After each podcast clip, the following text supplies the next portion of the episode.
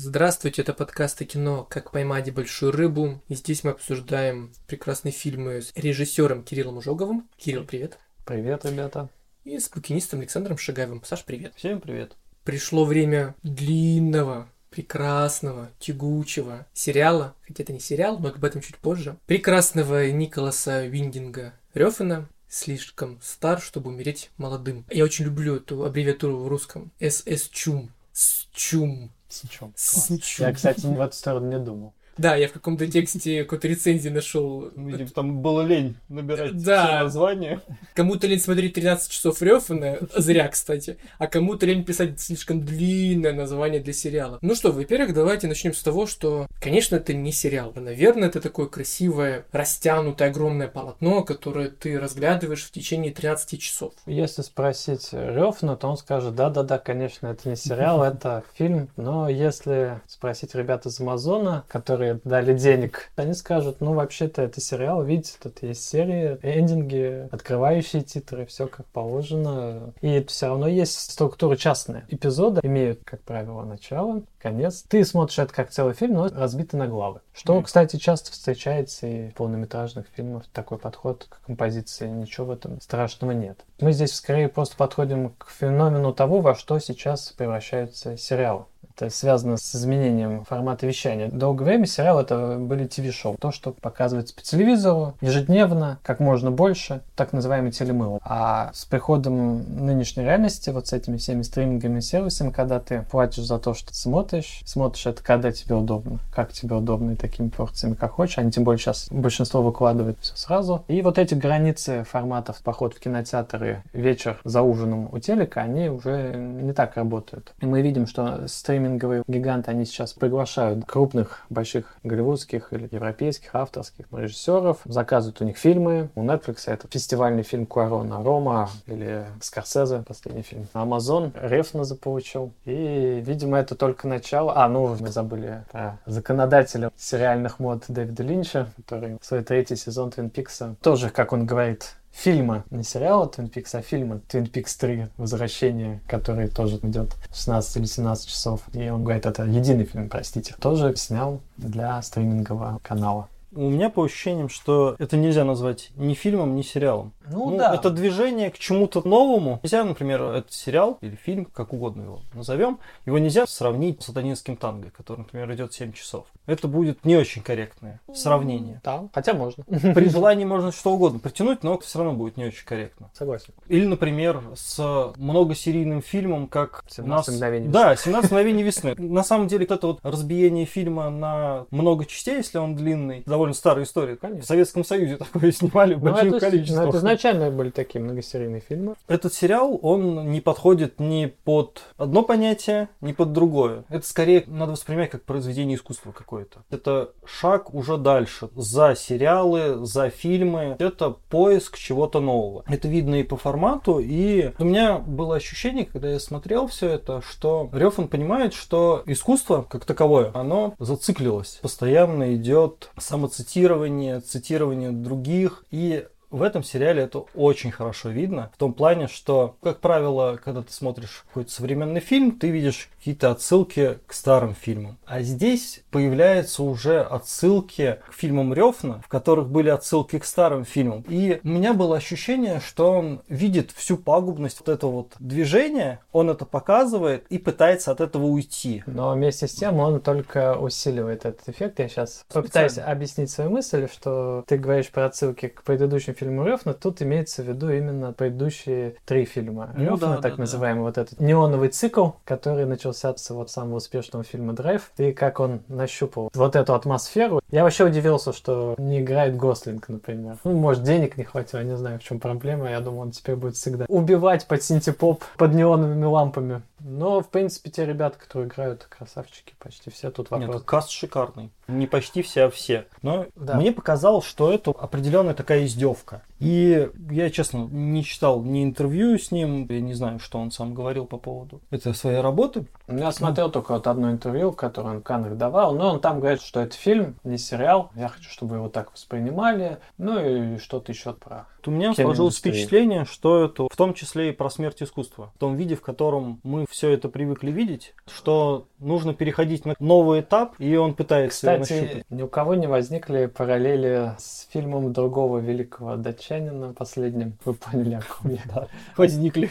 О Триере и его фильме о судьбе кинорежиссера, то есть его самого. Ну, я пока не так этот фильм понял. Ну, здесь еще больше это чувствуется, потому что общая канва, общая идея всего сериала, это, по сути, апокалипсис. Наш современный апокалипсис уже даже не библейский. Хотя именно... библейских мотивов там на каждом, на каждом буквально. Да. Но при этом, но при этом апокалипсис новый совершенно, с новыми Ну, это закат всадниками. Такой, закат Америки. Амазон все-таки американская студия. И я думаю, чтобы ценить троллинг, всю провокативность и всю, так сказать, апокалиптичность и злободневность этого фильма, надо, конечно, быть немножко жителем USA, или чуть-чуть понимать, что там у них происходит, поскольку эта действительность, она откликается. Но, тем не менее, мы все, я думаю, сейчас немножко благодаря потреблению фильмов и глобализации. И культуры, да, мы все немножко жители USA, поэтому понимаем не подкожно, но в общих чертах это направление. А я начал мысль-то к чему? Говоря о том, чем еще этот фильм все-таки роднит с сериалами, что такое сериал на самом деле? Мне кажется, отличительная черта нынешнего современного сериала, да и вообще сериала, это не то, что на части разбит, не то, что у него сюжет длинный, или экспозиции героев уделяется больше времени. Нет, это то, что заставляет нас хотеть возвращаться в этот сериал, это сеттинг, это мир, это атмосфера, как бы это пафосно не звучало. И Рефан, вот этот свой любимый сеттинг, который он отточил на всех последних фильмах, здесь он его максимально развивает. Если вы любите фильм «Драйв», вам нравится «Неоновый демон». Ну, скорее «Неоновый демон». «Драйв» все-таки немножко другой фильм. Тогда, если говорить про «Слишком стар, чтобы умереть молодым», тут даже больше параллели с фильмом «Только Бог простит». Ну, кстати, да, да, последним. да. Ну и с «Драйвом» тоже. Какие параллели? Сюжетные ты имеешь Нет, я Киноязык там я, везде Я имею в виду, что один и тот же. советовать тем, кому понравился «Драйв», я бы постерегся. Не знаю почему. Там есть все, что нравится в драйве. Вот это ну, вот переход... Всем разное в драйве нравится, да? в том-то и дело. Слушай, может что... быть, да. Потому что драйв это ну, да. так, коммерческий проект. Он как-то удачно зашел. Это очень авторский фильм. Поэтому я знаю, что многие люди его любят такие, как... Ну, те, кто форсаж, например. Да, смотрят. типа того же демона, они уже такие, фу, глаза едят, ну что такое. Но киноязык-то тот же. Вот Нет, вот киноязык, резкий да. переход от такого медитативного нагнетания к резким вспышкам насилия. Контраст света. Не он, когда он вот эти источники освещения, как в клипах или там в картинных галереях, раскидывает не парясь по кадру, буквально на каждом углу эти неоновые лампы. Он уже даже не пытается представить эту реальность как какую-то реальность повседневности. Хотя там много символов повседневности. Но то, что он делает с освещением, например, он вставляет эти лампы, источники света, которые в принципе не может быть в тех местах. Или так освечивает героев, что это какие-то ожившие скульптуры, причем скульптуры из кислотного трипа. Рёфан, конечно, тягуч, сладок, но одновременно страшен. Когда я его смотрю, я в очередной раз вспоминаю просмотр того же фон Триера. Я как-то раз смотрел три фильма фон Триера за три дня. Это был мазохизм, конечно. Да. Какую трилогию? Я смотрел «Танцующий в темноте», «Рассекая волны». А, ну это еще нормально. Собственно, да. Вот если бы ты «Меланхолию» вот это вот все посмотрел за три дня, я думаю, ты бы сейчас с нами не сидел. Ну, «Меланхолия» добрый фильм, скажем так. А вот это вот все. Ну, слушайте, я к антихристу подбирался, например, у него очень долго. Не, не я, шел. Кстати, я, кстати, наоборот, залпом его посмотрел. Скачал, сел и посмотрел. Настоящий пацан. Пацан сказал, пацан антихриста посмотрел. Ну, как было не посмотреть? Ну, согласен. Ну а что, выбор был, что ли? Я человек простой, вижу трейлер, смотрю, ну тут какие могут быть вообще? Заревшенные триера стреляют да, Дефа к тому же снимается. И вот с Рёфаном примерно та же история. Я когда смотрю эти все датские фильмы, чтобы они были здоровы, я себя чувствую кроликом, который же, говорю, ползет к удаву, который его гипнотизирует. И он делает это медленно так мучает тебя. Потому что ведь у Рёфана самая, наверное, болезнь это пауза между экшеном. Я читал в каком-то тексте про сериал, что экшен это скорее выдох Понимаете, да, о чем я говорю? То есть ну, экшен, это разрядка, да. Он тебя настолько уже домучил, ты уже хочешь, да застрели ты его уже, или да убей ты ее. Не, ну согласись, это... иногда экшен бывает совсем неожиданный. Согласен. Вот мы сейчас вспоминали фильм «Драйв», там есть сцена в лифте знаменитая, где ничто не предвещает. А потом вдруг. А потом вдруг. И В этом Рефн он знатный выдумщик. Ты ждешь этого, что вот эта нагнетающая тишина или вот это напряженное гудение, оно разрешится в вспышке секса, насилия или еще чего-то. Но ты никогда не знаешь, что это будет именно и как будет. Ну, кроме каких-то таких сюжетных ходов, к которым нельзя было не прийти, как мы говорили в заглавии фильма, уже сказано о том, что будет происходить. Главный спойлер там уже есть в названии. Но мне, кстати, нравится, насколько он легко, красиво и даже утонченно расправляется со всеми своими же персонажами. Безболезненно. Для меня, например, это мучительно не было, потому что бывает так, что ты смотришь фильм, и тебе искренне жаль, ты сочувствуешь даже некоторым отъявленным злодеям, потому что тебе не хочется с ними расставаться, во-первых, потому что они выпадают уже из киноповествования, а во-вторых, потому что хочется их оставить подольше с собой. А нет, он как-то так это все органично делает, что в конце, Но в принципе... Она делает это эстетично. Да. Он согласен. делает это эстетично, плюс у каждого персонажа в конце истории его всегда стоит точка. Свое последнее слово он всегда говорит перед смертью. Он не обрывает нити. Все абсолютно закончено. в. Ну, да. Вообще, тема насилия и жестокости для Рёфна, она ключевая. Он тот еще Садюга. садюга и творец exploitation а, но поскольку делает он это настолько эстетски, что это exploitation высочайшей каннской пробы и амазонской закалки.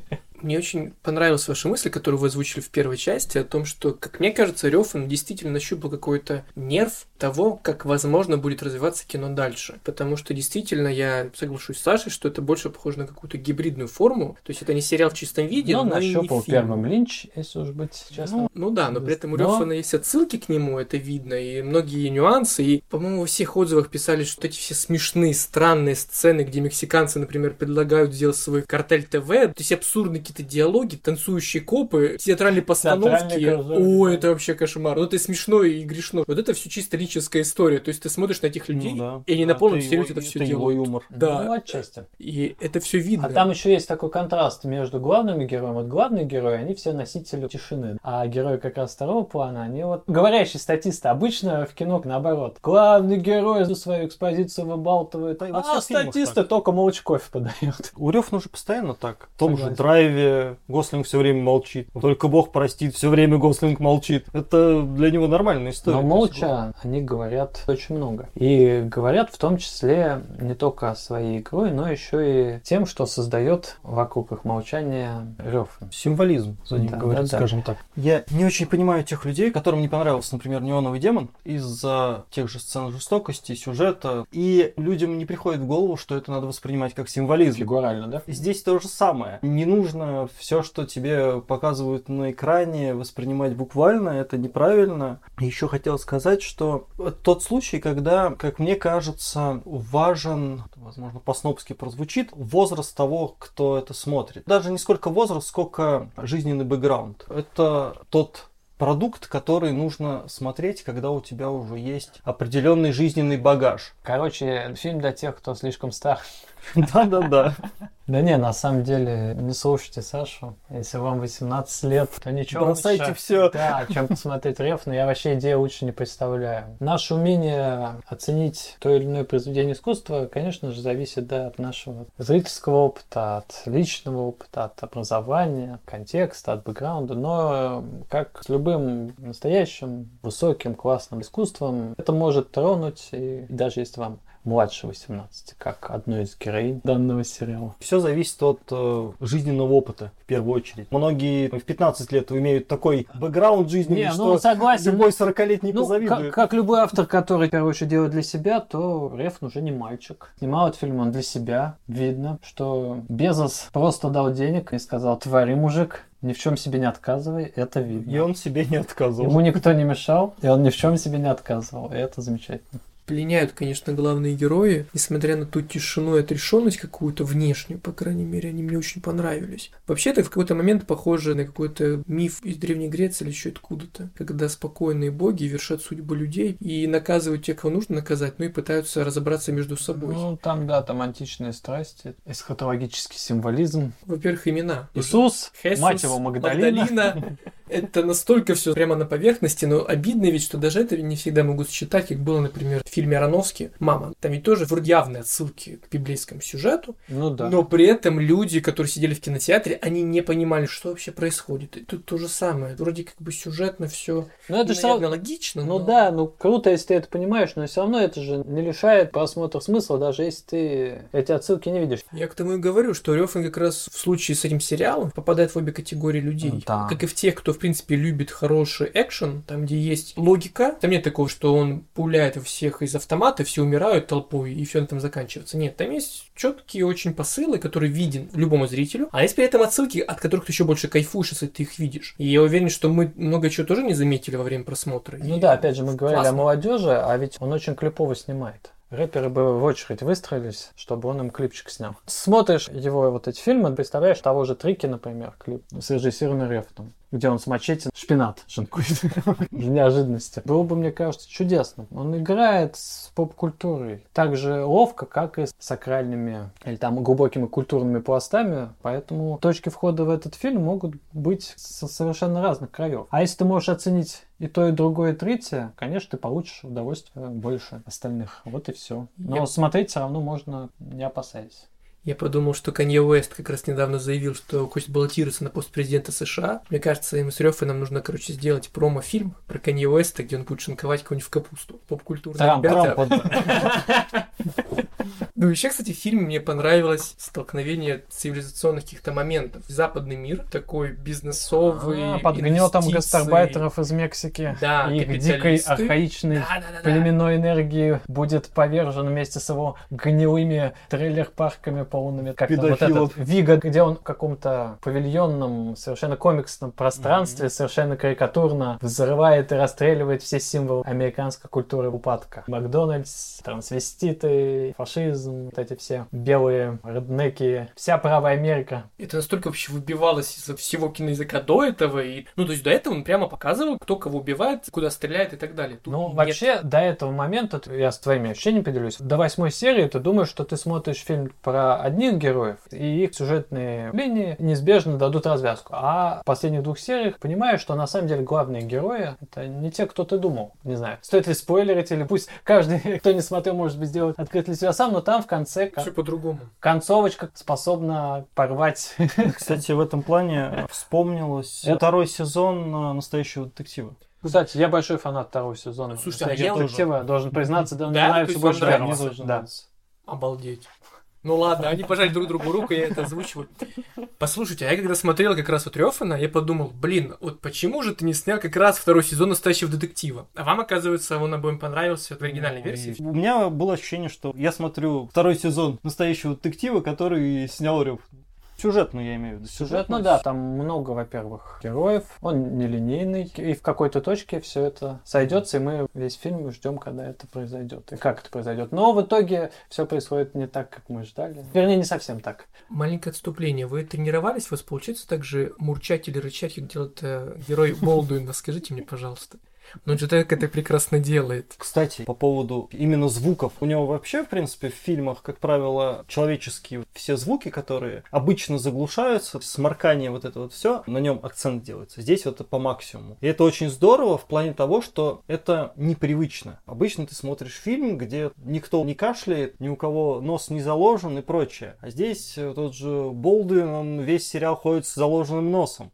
Звуки издает. Это вот как раз, как он умеет работать со звуком. То, что эти звуки так громко выведены, они только еще сильнее подчеркивают гнетущую тишину, происходящую, вот абсолютную монолитность героев, на которых и так все внимание сосредоточено. На них и так там 50 ламп направлено порой, разноцветных, переливающихся. Видно каждую капельку пота, а еще слышно буквально, как этот пот шипит. По поводу концовки и того, как все разворачивается вообще в другую сторону, и главных героях. Ведь последняя серия это фактически начало. Это начало конца. Да, начало это Ну, вот что будет Ну, дальше. на самом деле, это Ну, там не начало, это мысли Рёфна, Да. который попытался объяснить, что же он Имел предыдущими 12 с половиной часами хотел сказать. Так называемый метакомментарий. Но сюжетно финал открытый, и там есть возможность для продолжения. Про хронометраж, как думаете, это тоже поиск оптимального формата? Поясню для тех, кто еще не смотрел посмотрел, надеюсь, вы посмотрите. Серии идут по-разному. Какие-то серии идут час десять примерно, какие-то полтора часа. Самая последняя серия идет всего лишь полчаса. Почему так? Это поиск?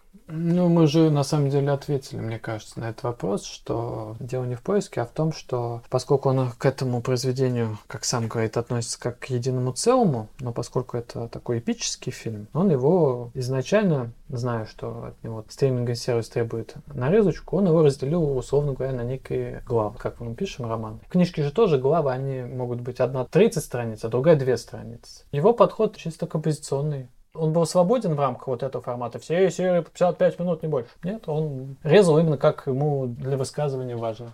В многих же фильмах ты смотришь, смотришь, потом сцена закончилась, затемнение. Вот и здесь то же самое. Ты серию посмотрел, определенную сцену, растянутую условно на полтора часа, затемнение, начинается следующая серия. Ну и еще он использует эти моменты, так называемых затемняющих сериям, как раз для классных вендингах музыкальных композиций, которые еще этой концовке главы или серии дополнительно придают окраса настроения. Ну и какие там титры? Титры у него всегда прекрасные. Да, хотя бы ради этого стоило нарезать фильм, как сериал, чтобы любоваться ими вновь и вновь, я считаю. Я, конечно, наблюдаю последние лет 5-10 моду на большие произведения, как в литературе, так и в кино. Тот же сериал Линча, третий сезон Твин Пикса, сколько, 12 часов вы говорили, или 16? 16, 16 часов. Вот, допустим. Ну, что-то такое просто действительно воспринимается как большая толстая книга, разделенная на главы, на которые, соглашусь с Кириллом, может быть одна глава 20 страниц, вторая глава 100 страниц, третья глава 30 страниц. И не все читаются так же, как, собственно, смотрится Рёфан или смотрятся все эти огромные полотна, которые мы называем и фильмом, и сериалом, потому что они тем и тем по факту-то являются. И эта игра с формой очень интересна, и мне она нравится. Другое дело, что, конечно, в силу каких-то экономических факторов, к сожалению, не все могут это делать. Тот же Сарантино, например, вот он снимает эти свои сезоны, вот он второй сезон снял, и он говорил, что он доснимет маленький сезончик, гиперфинальный,